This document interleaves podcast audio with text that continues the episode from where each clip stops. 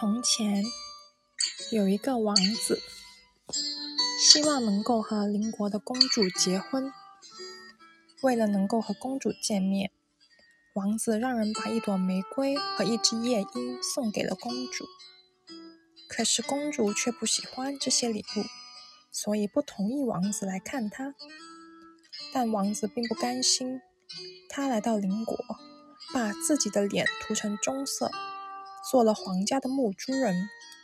晚上，他做好一口精致的小罐，罐边上挂着许多铃。当罐煮开了的时候，这些铃就会奏出一支和谐的老调子。公主对这个神奇的罐非常感兴趣，叫一个侍女去侍女去问这个宝物卖多少钱。我只要公主给我十个吻就够了。牧猪人说。这真是一件令人讨厌的事情，公主对身边的侍女说。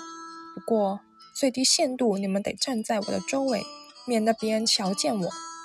侍女们撑开裙子，站在公主周围。于是朱焕得到了公主的十个吻，公主也得到了那口罐。没多久，王子又做出了一个玩具，它能奏出从古至今的各种舞曲。公主又派人去打听价钱。这次朱汉要求公主给他一百个吻，我想他是疯了。公主生气地说。不过过了一会儿，他还是答应了母猪人的要求。没想到皇帝正好经过，当他看到公主和朱焕接吻时，非常生气，就把公主和母猪人一起赶出了他的王国。唉，公主说。我要是答应了那个可爱的王子就好了。